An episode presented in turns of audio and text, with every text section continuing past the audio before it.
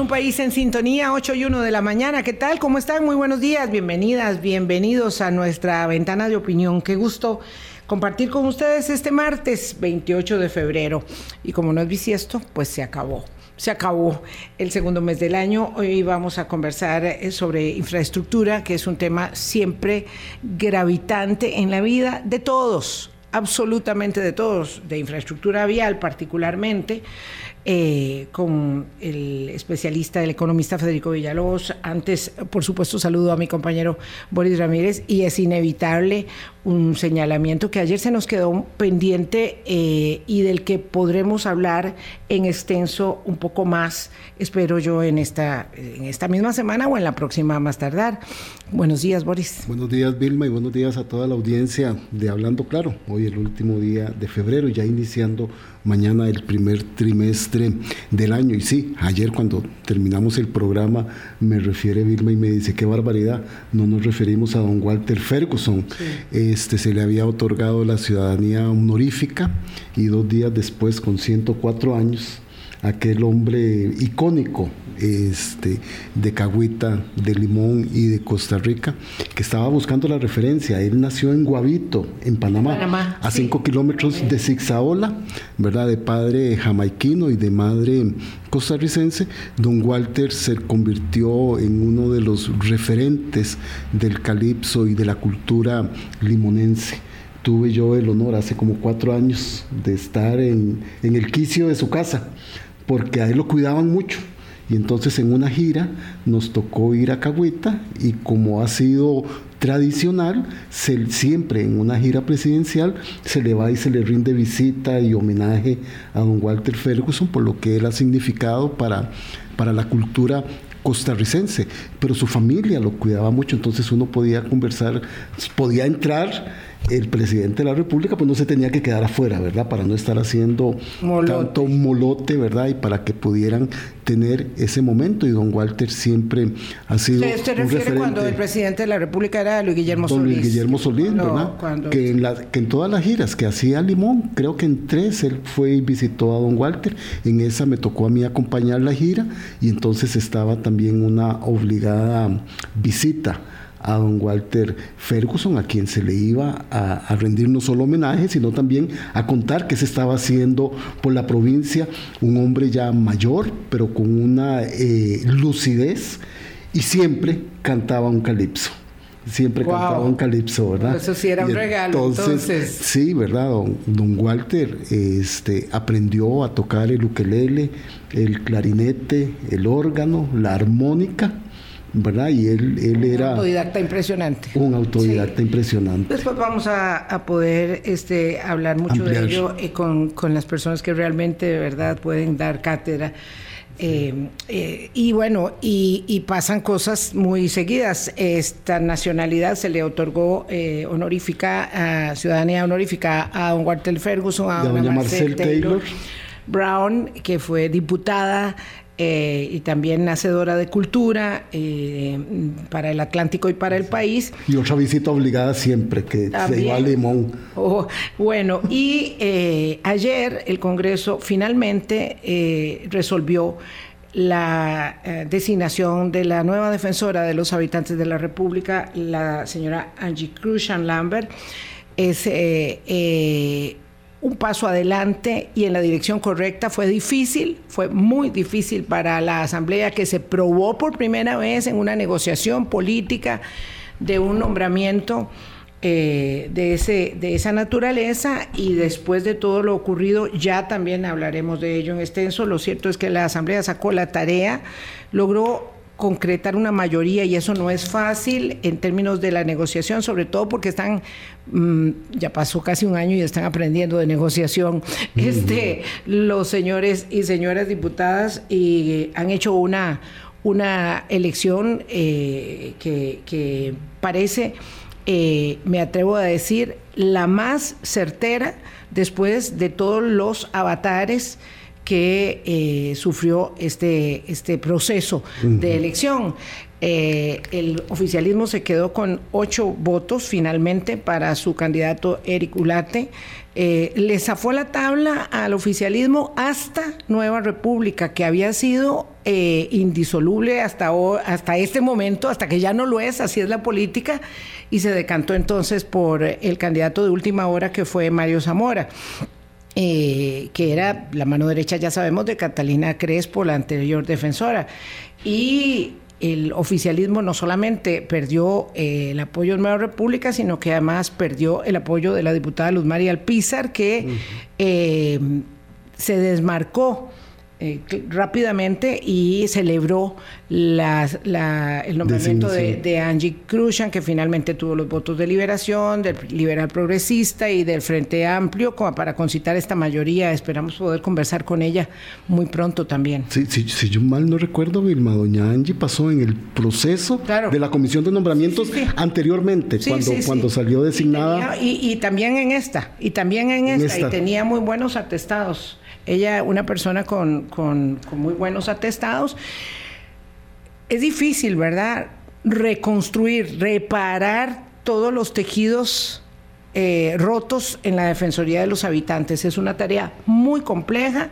Eh, y eh, pero me parece deseamos mucha, mucho, mucho éxito en el empeño, ¿verdad? Que sin duda este, lo tendrá el empeño para que eh, pueda reconstruir, reconstruir la Defensoría. Me parece que ella podría hacerlo, Vilma, sobre todo porque había mucho temor dentro de la Defensoría de los Habitantes de que pudiera ser designado Mario Zamora quien había estado ahí y también ya quien está ahí quien, está, ahí, porque quien está ahí propiedad claro. quien está ahí perdón. Y este y también con don Eric Ulate ya habían algunos resquemores no ya hubo, hubo hubo una complicación enorme respecto del nombramiento pero bueno lo importante es que ya se resolvió. Los tiempos de la política son los tiempos de, la política y el nombramiento eh, ojalá un nombramiento de un magistrado se tardara dos o tres meses como este por años tenemos plazas sin llenar. Eh, bueno, vamos a ver, la magistrada Nancy Hernández salió de la sala constitucional, si mal no recuerdo yo, en enero hizo un año. o en diciembre hizo eh, un año. Entonces, hace, hace imagínese la, la, falta de vacancias. Yo creo que hay cuatro en la magistratura en este momento en corte plena. Con el permiso de don Federico, ¿verdad? Nada más. Qué barbaridad, sí, ya nos abusamos. con solo con el permiso de don Federico, será importante analizar esta posición tan vehemente y que se desmarcó doña Luz María Alpizar, ¿verdad? De, la, de no, de no votar por el candidato oficial. Eso sigue abonando a los elementos de contexto de la fragua que está dentro de la fracción oficialista en la Asamblea Legislativa. Bueno, eso, para señalarlo. Eh, eso, eh, nota a pie de página, hay que tomarlo con pinzas.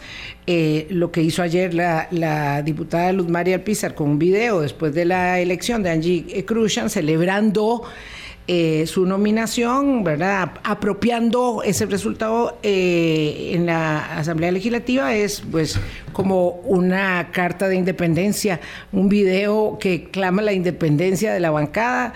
Está complicada la situación. Eh, la jefa de fracción tiene problemas significativos en la Comisión de Financiamiento ah, Electoral. Sí. el día de ayer fue quizá el peor que ella ha vivido en esa comisión, ¿verdad? Cuando incluso se retira físicamente del, recinto de la comisión y además cómo queda doña Pilar Cineros después de la defensa que hizo de la candidatura de Eric Ulate enfrentando a sus compañeros este, diputados. No, y ayer estaba muy molesta cuando le preguntaron sobre el nombramiento de Angie Cruzan, dijo algo así como ojalá que, que, entonces que, que se coma la bronca.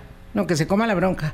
Este, sí, porque además ayer había sido un día terrible, este, eh, de verdad. Y, algo, algo, eh, y uno sabe que está ahí presente, ¿verdad? Se agita mucho las aguas y viene el primero de mayo y eso va a ser determinante porque ¿quién va a conducir ese Congreso? ¿Quién va a dirigir los debates del Congreso que hasta ahora dirige eh, don Rodrigo Arias Sánchez, yo honestamente no veo cuál es la figura que pueda sustituir a don Rodrigo en la conducción, aún teniendo claro que ha tenido tanta limitación para el desempeño y que, y que ha sido difícil, pero aún así, bueno, todo eso hay que hablarlo después, don Federico. Buenos días, gracias por venir. Encantado. Este, vamos a hablar de infraestructura no de, la, no de las infraestructuras políticas que se están moviendo. Todo está vinculado, la virtud con el pecado, decía este, y deteriorados, Fidel Gamboa. Y deteriorados y, con huecos, baches. Sí, sí, con huecos y baches. Eh, lamentablemente es la democracia, porque en términos de infraestructura la eficiencia y la eficacia de ella apunta o apuntala o debilita la democracia, ¿verdad? Uno cuando habla de infraestructura piensa en cemento, este, en inversión, no piensa en democracia, pero la infraestructura es democracia, Federico. 100%, 100%. Bueno, y uno, ahora que estamos en un mundo tan conectado, uno ve como tal vez algunas personas aspiran a regímenes que se han establecido en otros países. Ah, bueno, pero por lo menos me solucionaron el problema. Y ya de mm. alguna manera empezamos a dejar de lado la institucionalidad que está detrás, que es tan importante, y la infraestructura es de lo principal, porque son los servicios públicos que uno ve. Eh, y aquí tenemos muchos retos por, por atender. Hay un impuesto a los combustibles, bueno, irá a desaparecer solito, pero hay un impuesto a los combustibles pesado y la gente dice, no lo veo. Hay un impuesto a la propiedad de vehículos, no lo veo. Eh, y eso empieza no lo veo en resultados. Exactamente, eso empieza a generar un cuestionamiento. O si se hace, y eso digamos que yo soy defensor de la figura, pero hay cosas por mejorar, ¿verdad? Se pueden hacer concesiones, pero no está bien hecha, entonces eh, tampoco me están representando bien las instituciones a mí como ciudadano. Entonces empiezan todo ese tipo de cosas que yo creo que son las que hay que, que corregir y sobre todo... Eh, corregirlas sin hacernos falsas expectativas. Por ejemplo, que un gobierno resuelve todo. Eso es imposible en ese sector, es imposible. Em, que, las, que las soluciones son rapidísimas. Yo siempre digo que los proyectos fracasan, no solo en Costa Rica, en América Latina, porque siempre que hay una mesa de discusión de algún proyecto, no falta la persona en una esquina que dice que lo puede hacer más rápido, más barato y que es facilísimo.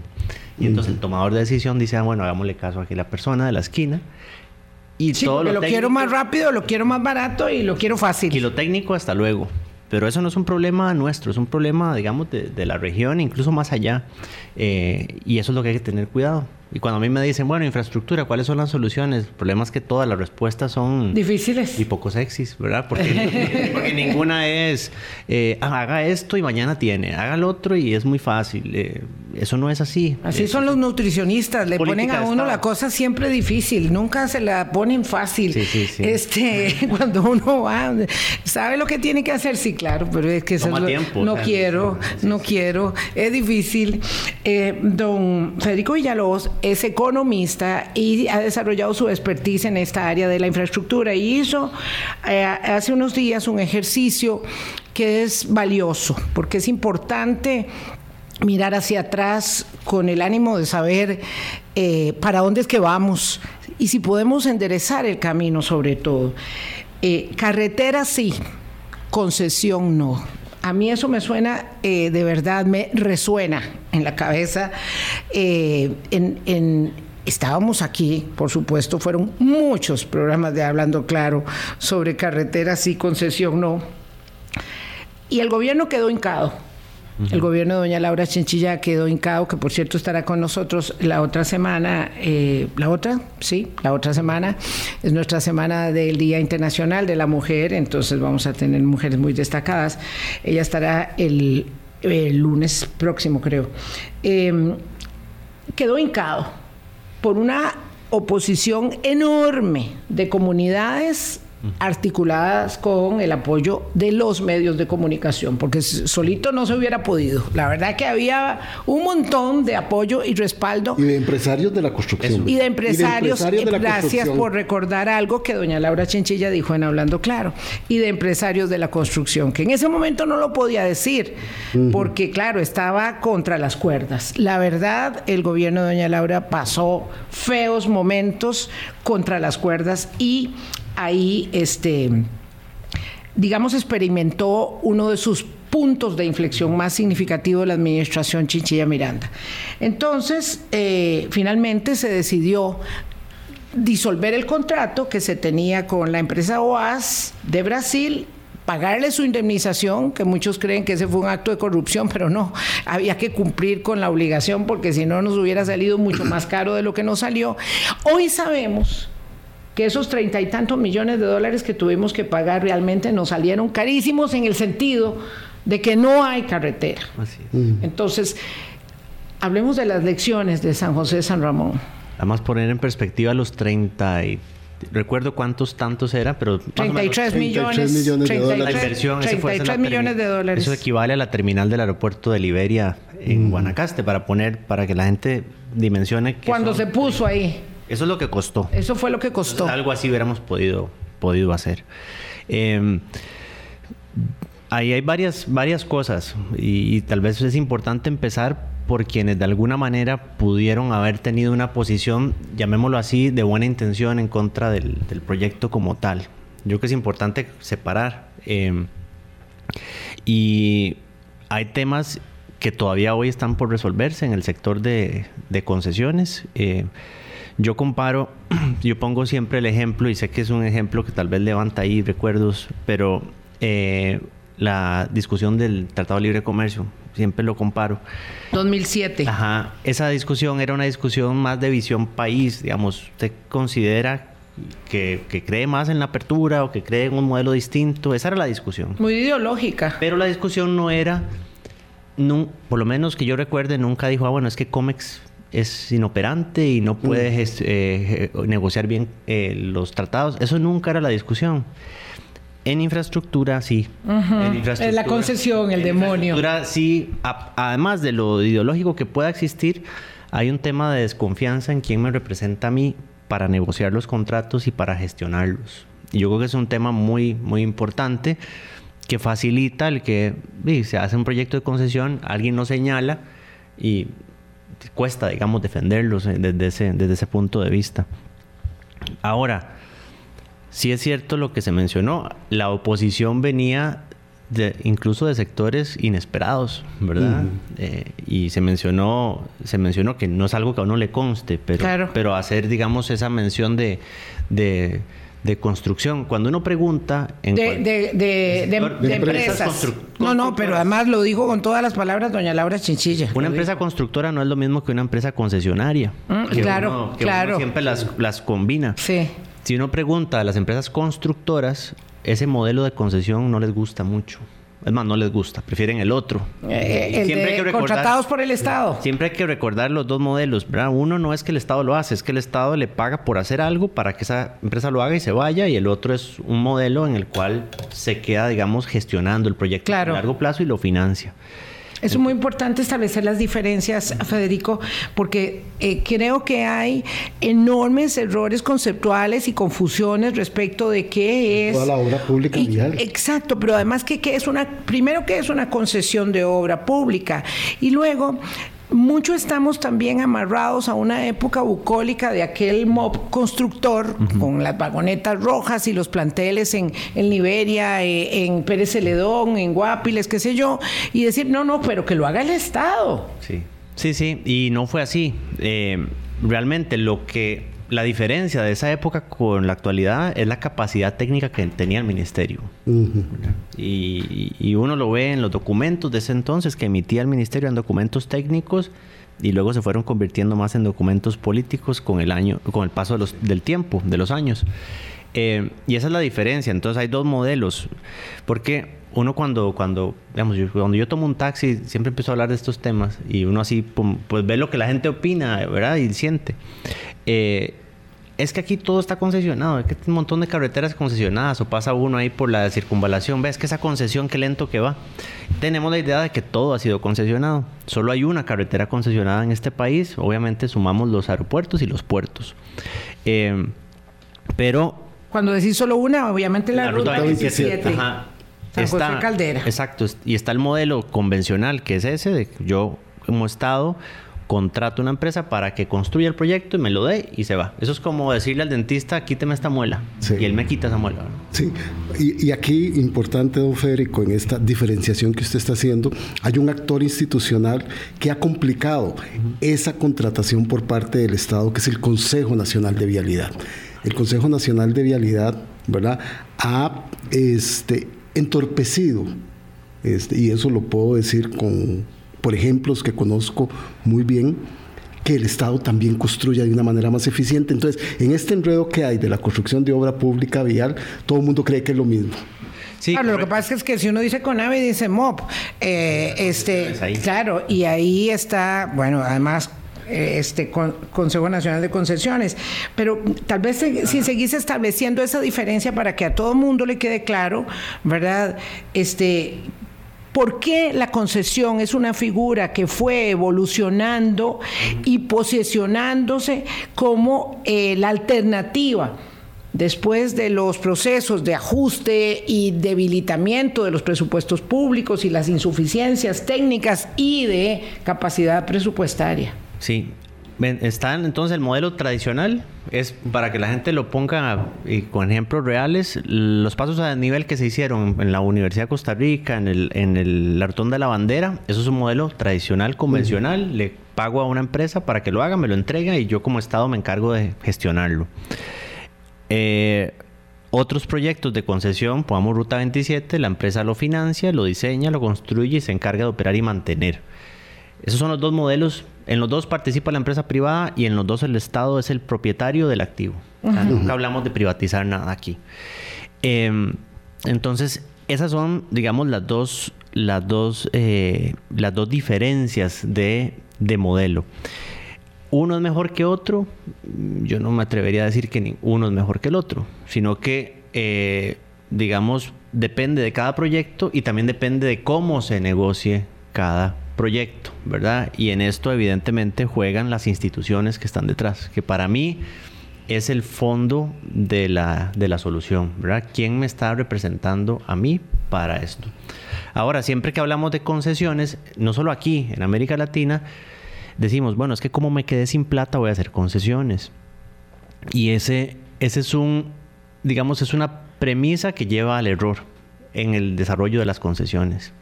Porque las concesiones deberían, o llamámosle alianzas público-privadas, que es exactamente lo mismo, deberían hacerse aunque yo tenga dinero, porque el objetivo no es que la hago porque no tengo dinero. Eh, la hago porque busco una eficiencia en cómo se, se va a brindar ese servicio público. Y porque la... obra se necesita. Exacto. Pero es el fondo del asunto. O sea, yo puedo ser el país más rico del mundo y aún así justificar el hacer una concesión cuando creo que el sector privado lo puede hacer de una manera más eficiente. El Banco Mundial a nivel internacional utiliza un, modelo muy sencillo que se llama el modelo de cascada para decir cómo se financian los proyectos de infraestructura. Entonces es una cascada en la que primero digo, ¿lo podría hacer el sector privado y cumplir el objetivo? Eh, sí, si lo hace el sector, entonces que lo haga. Si no, a la segunda pregunta, es, ¿existen fallas de mercado que yo pueda atender para que lo haga el sector privado? Y si es así, pues las, arreglo y que lo haga el sector privado. Y como última instancia, bueno, como no puede ni el sector privado ni yo puedo arreglar el mercado, entonces voy a usar el balance del Estado. O sea, voy a ir a, eh, adquirir o a, incurrir en deuda pública para hacerlo. ¿Por qué la deuda pública es el último, digamos, escalón? Porque es que el Estado tiene inmensas necesidades y responsabilidades. Entonces, por el hecho de que, digamos, un proyecto que lo pudo haber hecho el sector privado y simplemente porque yo así lo decidí, lo va a asumir el Estado con sus propios recursos, es un pecado de fondo porque son recursos, digamos, lo que yo le inyecte recursos a una carretera, a una ciudad que se pudo haber pagado sola, es, plata que no va a Pérez Celedón o a San Carlos o a Limón o a Guanacaste porque la estoy invirtiendo ahí. Hay un costo de oportunidad muy importante, ¿verdad? O en algún otro sector, educación, salud, seguridad, etcétera. Voy a hacer una pausa. Don Federico Villalobos, las lecciones, entonces, que nos deja haber malogrado la decisión de política pública de construir vía concesión la carretera San José-San Ramón. Diez años después, no tenemos la nueva carretera San José-San Ramón. Tenemos unas obras llamadas obras impostergables que se han llevado adelante bajo la figura del fideicomiso. Y ahora, ahora no sabemos qué va a pasar con la carretera. 825. Hablando claro. Colombia. Con un país en sintonía, 8.27 minutos de la mañana. Don Federico Villalobos es eh, economista, especialista en infraestructura. Celebrábamos con mucho júbilo, así se veía, este, que se hubiese vencido al gobierno en ese momento de doña Laura Chinchilla y que se hubiera decidido ya no más. Fue una cadena de televisión donde la presidenta anuncia hasta aquí, se va a disolver el contrato y eso fue una gran celebración. Era carretera sí, concesión no, bajo el entendido de que la carretera queríamos que la hiciera el Estado sí o sí, ese último escalón del que usted hablaba, Federico. Pero bueno, ya después de la algarabía vino la realidad y el baño de realidad indicaba que aquello era muy difícil. Entonces alguien dijo, hagamos un fideicomiso. Y el fideicomiso parecía ser una solución mágica de esas eh, que uno eh, escucha en la mesa, como dice usted, una solución mágica al fideicomiso. Y luego empezó a verse que el fideicomiso era muy complicado y muchos de los actores que habían levantado la mano empezaron a hacerse para atrás, para atrás, para atrás y empezaron a desaparecer y hoy día nadie sabe dónde están, ¿verdad? Nadie, nadie, ahora nadie sabe dónde están los que levantaban esas banderas, eh, incluyendo los medios de comunicación, tengo que decirlo, porque tenemos que asumir la verdad, la responsabilidad de haber tenido un peso.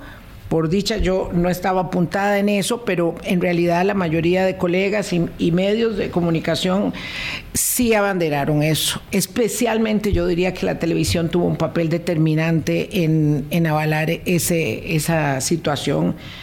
Eh, y entonces, bueno, Ahora no tenemos ni una cosa ni otra. Viene el, nuevo gobierno, se habilitaron las obras impostergables con el fideicomiso, viene el nuevo gobierno y dice, bueno, la verdad es que yo quisiera quitarle el fideicomiso al Banco de Costa Rica porque ha sido muy lento, muy ineficiente. ¿Qué va a pasar? ¿En qué estatus está esto, Federico? Sí, bueno, importante recordar aquel momento, y siempre digo que nos costó caro la, la venida del presidente Obama, ¿verdad? porque fue como, pagamos. Fue como antes. sí, porque si no se cancelaba, claro, eso es un buen contexto, claro. que entonces Estados Unidos no nos financió la carretera. no, estuvimos a punto de que cancelara el presidente, claro, es que esto aquí hay muchos, muchos este, eh, asuntos que, intervienen. No, el presidente de los Estados Unidos decía, no, no, si este país está en, hirviendo en protesta pública, ¿cómo era el presidente Obama? Y ahí, claro, eh, eso era determinante también. Sí, sí. Y, y, uno trata de ver las cosas en, esa óptica. No quiere decir que entonces si hubiese aprobado el proyecto hubiera sido perfecto. Claro. ¿Verdad? Porque es muy fácil ver para atrás y decir, ah, bueno, pero no se hubiera tomado esa decisión y lo demás hubiera salido perfecto. No, no necesariamente es así, pero había otros caminos. Em, la, digamos, las quejas, por lo menos públicas de las comunidades, eran el alcance del proyecto, que no sé cuántos carriles aquí, que allá. Em, eso se pudo haber solucionado o en la negociación de ese contrato, o bien se cancela así y se licita una nueva concesión. Y y, vamos adelante con, con, el proyecto. Pero no querían concesión. Digamos que había peros por el Exacto, pareciera. pero muy ideológico también de que no fuera concesión. Pareciera que el tema no era el proyecto y el alcance y cómo iba a ser, sino cómo lo íbamos a hacer. Y cómo se iba a cobrar en el peaje. Exacto. ¿Verdad? Que esa era una de las cosas que más pesaba. Que decían que 2.200 pesos era demasiado dinero y ahora no sé cuánto podría costar. Exacto, exacto. Bueno, y eso, y eso tiene cola, digamos. Yo, yo digo que quien eh, yo trato de verlo así como desde el medio, quien, quien se queja hoy del pago de un peaje también tiene razón porque hay tributos muy pesados, digamos, que se pagan para el sector de infraestructura, que de nuevo van a desaparecer. El impuesto a los combustibles, sin pasar por la Asamblea Legislativa, va a desaparecer por sí solo. Pero falta bastante, falta bastante para que dejemos de usar combustible fósil. Bueno, pero si son los tiempos de los proyectos, es rápido, ¿verdad? porque, llevamos hablando de la carretera San Ramón, no sé, 30 años. Lo que dice Federico, en otras palabras, es que vamos a ver la desaparición de los combustibles fósiles y no vamos a tener construida ni la carretera San Carlos, ni la carretera San Ramón, y no sé. No, espero que no coincidan. La de Limón, por favor, dígame que sí. No, espero que no coincidan esos tiempos, pero, pero bueno, el, eh, la, la, gente se quejaba por eso cuando pudo haber habido otro camino. Se eligió el fideicomiso. Eh, y yo creo que el fideicomiso, el fideicomiso funciona y ha tenido, digamos, eh, se han desarrollado y se siguen desarrollando muchos proyectos a través de esa figura. Eh, lo que pasa es que el fideicomiso tiene un alcance, así como lo tendrán los fondos de desarrollo inmobiliario, así como lo tendrán muchas otras figuras. Eh, lo que pasa es que pusimos al fideicomiso a hacer algo que no es lo que hace un fideicomiso. Un, un, fideicomiso no es un concesionario experto en carreteras que de su propia bolsa va a aportar recursos para digamos, poner parte de la inversión del proyecto y asumir riesgos. No, el fideicomiso es una figura que espera que el Estado le diga qué tengo que hacer y que el Estado diga, aquí va la plata para que usted haga lo que tiene que hacer. Eso es la, ese es el o sea, El MOP tiene que conducir al fideicomiso de la Ruta 1 al Banco de Costa Rica y decirle, esto es lo que tiene que hacer. Correcto, tiene que decirle, esto es lo que usted tiene que hacer, aquí están los recursos, porque el fideicomiso, la figura como tal, no es que por sí sola saca la plata de algún lado. También se decía, bueno, es que con peajes yo financio. Eh, es distinto, ¿verdad? el peaje es así, yo siempre lo comparo con el salario. El peaje es mi salario, cuánto me van a financiar a mí el banco de mi casa no, no está ligado a la totalidad de mi salario, es parte de, es igual. Federico, como para que la gente pueda entender esto del fideicomiso. Entonces, el Estado le dice, el MOB le dice cuáles son las obras que tiene que hacer, le da el dinero y el fideicomiso tiene que hacer las contrataciones para que se hagan esas obras. correcto. Así ¿Y cuál es el estatus actual? Eh, porque la, la argumentación eh, es que muy lento, muy ineficiente el trabajo del fideicomiso respecto de las obras de, impostergables. Algunas de esas obras son visibles, notorias, ya están, otras todavía faltan. Eh, ¿Cuál es el estado? ¿Usted, usted diría que, que, el fideicomiso fue como experto, no está ahí, pero como experto, ¿usted diría que el fideicomiso fue una buena decisión o fue eh, ralentizar? El proyecto? Es una pregunta difícil de contestar. Mm. Yo creo que el fideicomiso, eh, digamos, tiene parte, una parte buena, que es ah, haber armado un equipo técnicamente sólido, que, eso lamentablemente eso nos lleva a otra discusión, ¿verdad? Pero cuando hablamos de, de, sector público, a veces eh, llevamos las, las, las, discusiones a, ah, bueno, es que si yo en el sector público hay que pagar poco y la gente tiene que ganar poco. Y Así yo no puedo atraer a las personas que se necesitan. Y los resultados nos terminan costando más caro que el salario que hubiera pagado para atraer a los mejores. y el equipo sí fue bueno. Exactamente. Yo creo que es... eso, eso es así. Ahora, eh, desconozco, digamos, el estado de, de, las, de las OBIs, cada una de ellas, pero yo creo que yo se lo separaría en dos. Eh, una cosa son las, las, las, obras como tal, puntuales, que probablemente puedan seguir avanzando. Y otra es lo que hubiese significado o la capacidad que hubiera tenido el fideicomiso para resolver todo el, todo, el, proyecto. Todos los 60 kilómetros. Sí, porque yo creo que ahí es donde, eh, en parte, digamos, entiendo, digamos, si las decisiones que pueda estar tomando el gobierno. ¿Por qué? Porque el fideicomiso como un todo para resolver el proyecto como un todo, y como decíamos ahora, no es que no quiera, es que el fideicomiso no está para eso, las finanzas públicas no están para eso, porque ¿qué implicaría? Que el Estado aporte recursos para que el fideicomiso pueda... Pero han pasado 10 años, entonces ¿por qué no se abrió una licitación, un concurso para hacer, ya que el fideicomiso era el que hacía estas obras impostergables, para hacer todo lo demás? Porque, perdón, yo ¿verdad? ciudadana de a pie, tenía entendido que el fideicomiso iba a ser toda la carretera, todo el tronco. Entonces, yo supongo que los ramonenses estaban pensando que les iban a hacer todo el tronco. Y perdón, y todos los que antes de San Ramón usan la carretera y tienen que ir y venir, trabajar todos los días eh, y están esperando. Mm, es que no son 10 años. Súmele todos los años antes de que se concesionara, perdón. Siga, Federico. No, don Federico, es que, quería aclarar eso. ¿El fideicomiso era para hacer las obras impostergables o era para hacer todo el corredor? Todo. Era, para, hacer todo. ¿verdad? Eso nace, eh, y eso nace, y es algo, digamos, de lo que yo planteaba ahí. Eh, hay una figura que también ha funcionado que se llama la titularización, ¿verdad? Y la titularización es, pues, tomar flujos futuros, digamos, de algún impuesto, de algún ingreso, traerlo a valor presente, hacer un proyecto. Es algo que funciona, sí pero para algunos proyectos en particular, en algunas circunstancias en particular. Yo no puedo decir, es que ahí tengo peajes, los descuento y lo hago. Si hubiese sido así, porque también ahora que recordábamos lo que pasó en ese momento, yo creo que también quienes financian tienen que tener cuidado, porque yo mm. recuerdo en ese momento todos los que podían financiar el proyecto, yo estoy interesado, yo lo financiaría, taca, taca, taca, taca. Y, y, eso es muy fácil decirlo, ¿verdad? Y, después no hacerlo. Eso es como escuchar una publicidad de créditos de vivienda, pero cuando ya uno se acerca, no se lo dan. Es diferente, ¿verdad? Entonces. Todo parece fácil y no es. Entonces, eh, nació con esa expectativa, nació porque el ICE había hecho varios proyectos con titularización, pero es otra circunstancia, es porque ahí el ICE sí tenía la capacidad para dar las instrucciones, el ICE tenía capacidad para atender cualquier tema financiero, no era el Ministerio de Obras Públicas y Transportes, ¿verdad? Haciendo un proyecto. Yo no, por lo menos en, en nuestra región o en América Latina, proyectos de fideicomiso sin que el Estado aporte y se enfrente, digamos, su balance a ese proyecto no existen. Porque yo recuerdo mm. muchas personas en la región me decían, ¿y cómo ustedes van a hacer eso? Y yo no sé, porque a mí la matemática no me sale. Eso lo hablábamos hace una década.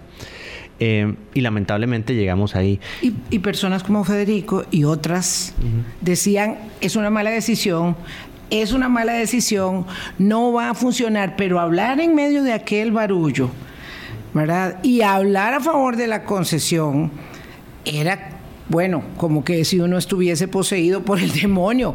Es que yo recuerdo perfectamente el palo que me tocó llevar este, por estar a favor de la concesión, y no de esa en particular, sino de la figura, de optar por una forma de hacerlo. Porque además, Federico, usted me corrige, en países como Colombia o Chile, que tienen ya mucha más tradición de concesión de obra pública que nosotros, también hubo de ahí hubo problemas, hubo este, hay gradaciones, hay, mm, digamos, estadios que uno va ganando para ir avanzando y hubo eh, ires y venires no siempre todo es perfecto, pero hay que ensayar y madurar la figura. Y, siguen habiendo, siempre haber discusiones. En Colombia el gobierno actual entró en un proceso de, congelar los ajustes de ciertas concesiones, que había, digamos, ahí todo un tema, siempre respetando los contratos, es decir, los iba a, los, digamos, pagaría la diferencia.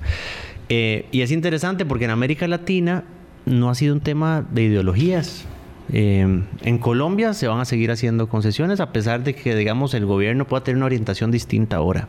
Chile lo sigue haciendo, a pesar de, digamos, que también el gobierno pueda tener una orientación diferente a la que tuvo históricamente y, eh, se siguen concesionando cosas que incluyen hospitales, ¿verdad? Que uno pensaría aquí nos vamos de espaldas. Eh, Uruguay todo el tema de asociaciones público-privadas de Uruguay nació de gobiernos de izquierda. Entonces no es un tema de ni siquiera de ideologías, es de cómo hacerlo bien, porque esos países que acabamos de mencionar, el común denominador es que tienen una institucionalidad fuerte en el sector.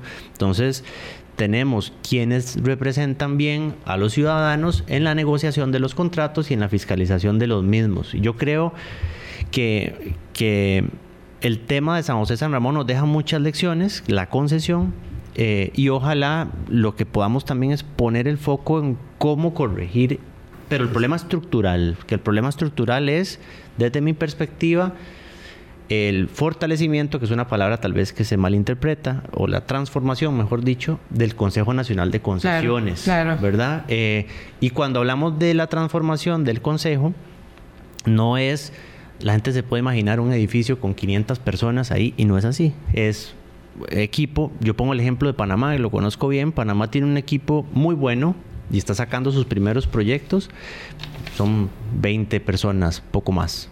Eso es lo que tiene Panamá de planta. Eh, y tienen que ser muy competentes y muy bien pagados. El reto que enfrenta Panamá es que vienen elecciones y, ahí se pone a prueba el modelo. Se prueba a prueba si, si van a tener la disciplina y madurez, que es algo que también necesitamos nosotros, de que los proyectos superen ciclos presidenciales.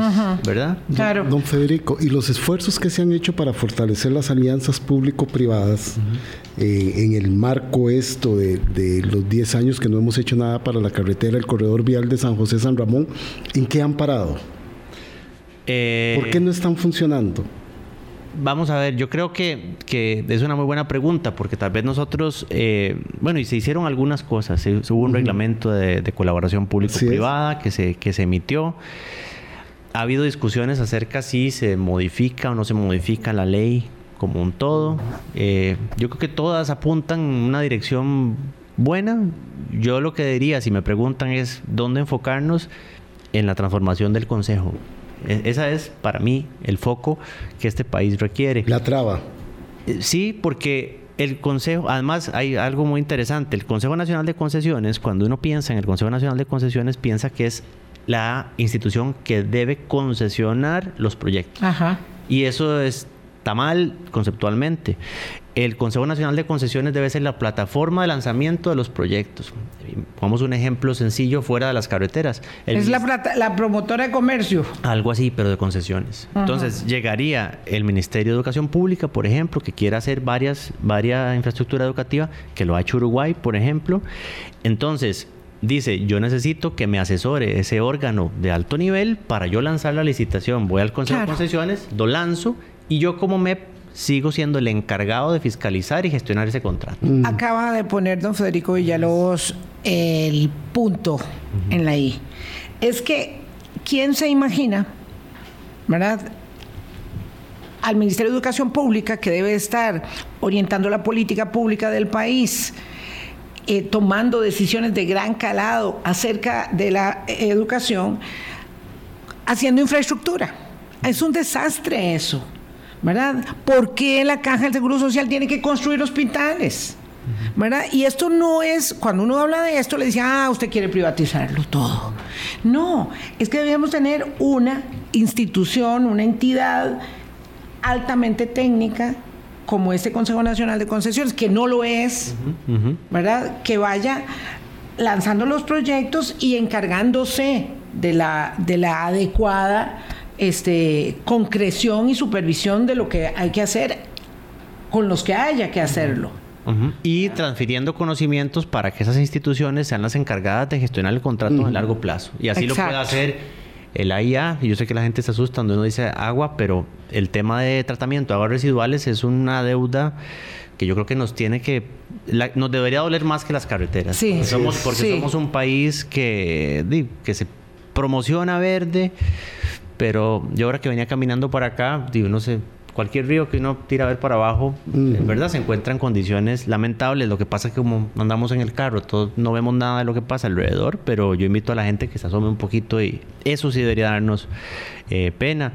Tenemos también el tema de, infraestructura, eh, bueno, educativa que mencionábamos, eh, infraestructura para seguridad, estaciones policiales. Hay muchísimo, muchísimo que hacer que se puede hacer con, una figura de asociación público-privada. Pero de nuevo, eso esos elementos para mí centrales que debería tener esa institución nueva sería, uno, separar eso. Una cosa es que yo asesore al Estado y otra cosa que yo sea el dueño de ese proyecto. El articulador. Si yo soy simplemente la, plataforma de despegue para que todos puedan hacer los proyectos que así consideren. Tener capacidad técnica y, y eso implica de alguna manera tener también la capacidad presupuestaria y flexibilidad para poder contratar esos equipos de primer nivel. Es la realidad, porque como decíamos ahora, sale más caro decir voy a ahorrar un poco, porque entonces voy a pagar X, pero los resultados no se dan. Y el tercero, que siempre se nos olvida, es de ahora que yo celebro esto y lo celebro como una política de Estado, ojalá se mantenga, digamos, la mejora que se ha venido eh, presentando en las finanzas públicas. Es una es una es un es Nuestro superávit primario. Es un logro los resultados del doloroso proceso del ajuste fiscal. Política de Estado para mí y tiene que seguir. Eh, pero ojalá la infraestructura la metamos dentro de ese dentro de ese esa lógica. De esa lógica y además que no está desligada. Si yo nosotros los economistas decimos haga infraestructura y eso automáticamente le generará. Eso, eso es falso. Don Federico. 8.46. Sí, quisieras, pero tenemos que hacer una pausa. Hacemos la pausa para, continuar con esa lógica que puso en el ejemplo de las finanzas públicas con respecto de la obra pública, que se debe dar continuidad. Volvemos. 8.46. Hablando claro. Colombia. Con un país en sintonía 847. Mm, partamos de la premisa de que no hay un esquema de participación eh, a un concesionario que sea con tarifa baja, sin impacto en las finanzas públicas. Digamos, soluciones mágicas no existen, Federico. No existe. Es que yo quisiera retomar, don Federico, eso que usted dijo, ¿verdad? De que a la obra pública hay que darle continuidad, ¿verdad? Como una política de Estado. Eh, y ahí es donde muchas veces obras que han venido se van paralizando. Recuerdo yo que en el arranque de las obras del túnel de la galera que ha sido tan necesario de hacer, el ministro de Obras Públicas, don Luis Amador, dijo, tal vez nosotros no vamos a ver terminada esta obra. Pero hay que... Pero tiene que seguirle el próximo gobierno. Sí. Entonces... Y ahí estamos ya, los que vivimos por ahí. enfrentando todos los días apenas los avatares, pero bueno, ahí va. Pareciera que eso debería ser así. Es así, 100% y en dos sentidos. Y, y, para decir los dos sentidos, empiezo diciendo, nosotros somos buenos para hacer proyectos constructivos, digamos, pero no somos buenos para hacer proyectos de infraestructura, que es otra cosa. Es decir, nosotros somos buenos para construir algo. ¿Y cuando hemos ¿Cómo qué? Como los, digamos, los pasos a nivel que se hicieron, que mencionábamos ahora, de la universidad, de garantías, de, De la, la bandera, etcétera. de San Sebastián. Esos son proyectos de construcción, pero todavía no son proyectos de servicios de infraestructura. Y entonces aquí voy a los dos puntos. O sea, podemos hacer pequeñitas cosas. y sí, pero nada más los vemos como si todo terminara una vez que el proyecto se inaugura, cuando es en ese momento en el que apenas inicia la vida del proyecto. Y ahí es ahí cometemos errores que cuestan carísimo a las futuras generaciones. Nosotros somos de alguna manera las futuras generaciones que estamos pagando platos rotos de las anteriores generaciones, somos buenos para construir. pero no para brindar servicios de infraestructura. Son dos cosas diferentes, ¿verdad? Y esa es la lógica. Eh, uno, uno pasa por las rotondas y ya ve en algunos casos ahí algunos deterioros, algunos abandonos, un matorral saliendo por aquí o por allá. Eso no es fácil de solucionar. Obviamente decirlo es sencillo. Y yo sé que en la práctica es otra historia, pero como país eso, eso lo, lo dejamos de lado. Es y que hay- es carísimo mantenerlo. correcto, pero es, Y es- no tenemos cómo hacerlo. es como tener un hijo y decir, "Di, yo lo tuve, pero es que caro que es mantenerlo. Claro ¿verdad?". que Sí, no, eh, eh, ese, es el caso, educarlo. ese es el caso típico de la carretera de Liberia, de Cañas Liberia. No tiene man- financiamiento No. para poder mantenerlo y es muy caro. Sí. ¿Qué va a pasar entonces con el resto del tronco que ahora se está negociando?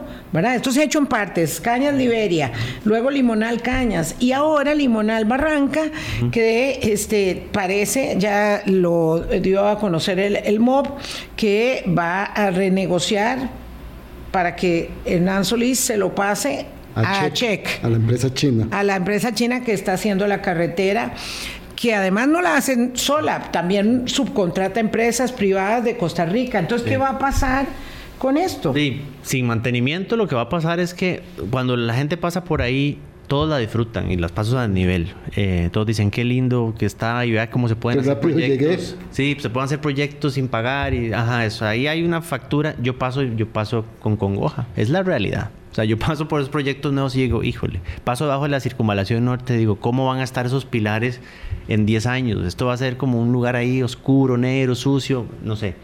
Porque, ahora que decía, los dos- las dos formas de ver la política de Estado, la primera, que los proyectos es imposible, un proyecto de, de relevancia, empezarlo y terminarlo en cuatro años. Es imposible. Entonces, hay que tener la madurez. Y no me refiero a los tomadores de decisión, sino la ciudadanía, uno, de poder Que valorar. resultados. De poder valorar un gobierno no solo por lo que inauguró, sino por lo que preparó, por lo que avanzó. Ojalá eso se pudiera hacer este, más visible. En algún momento, bueno, se, se ha, yo creo que es, es un esfuerzo interesante que ha hecho eh, la Cámara de la Construcción, que hace una matriz de seguimiento de los proyectos de infraestructura.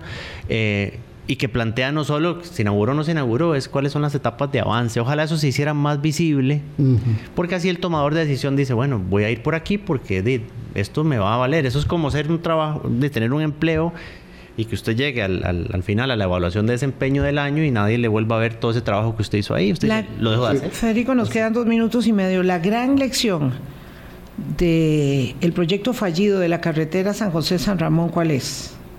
El número uno, política de Estado. Política pública. Ajá. Número dos, soluciones fáciles no existen. No, existen las soluciones fáciles, gratuitas, rápidas, mágicas. Eso, eso no existe.